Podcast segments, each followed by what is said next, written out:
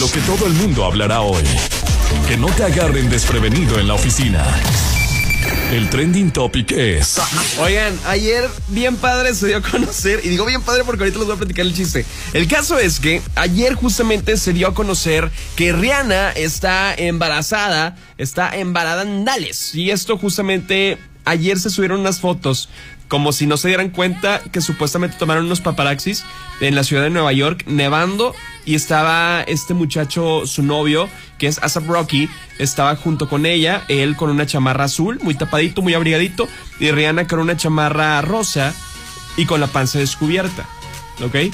Y haz cuenta aparecen casualmente caminando como si tú, como si tú estuvieras caminando en el Jardín San Marcos, así que tomaron fotos, así casual ellos, pero con nievecita, ya sabes, muy acá el, el, el vibe.